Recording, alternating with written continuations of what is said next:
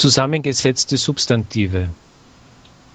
Es gibt viele zusammengesetzte Substantive im Deutschen, zum Beispiel das Haus und die Aufgabe ist die Hausaufgabe. Die Medizin und der Student ist der Medizinstudent. Die Arbeit und der Tag ist der Arbeitstag.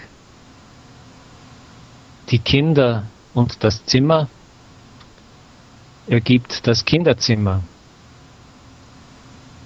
Die Wörter und Buch ergibt das Wörterbuch. Der Abend und das Essen ist das Abendessen.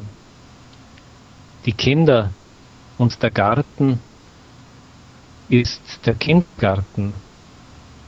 Die Arbeit und der Platz ergibt der Arbeitsplatz. Beachten Sie, dass das Geschlecht der zusammengesetzten Substantive das zweite Wort bestimmt.